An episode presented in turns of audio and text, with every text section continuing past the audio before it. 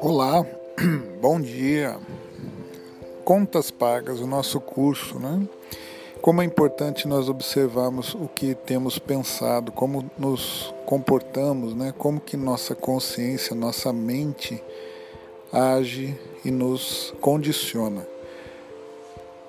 É importante que tenhamos fé. O que é ter fé, né? É ter confiança, é ter uma mente positiva.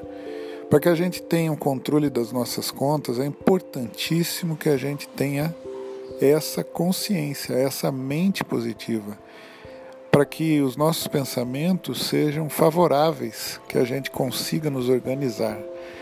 Temos todos um bom dia, um ótimo fim de semana. Um abraço, até.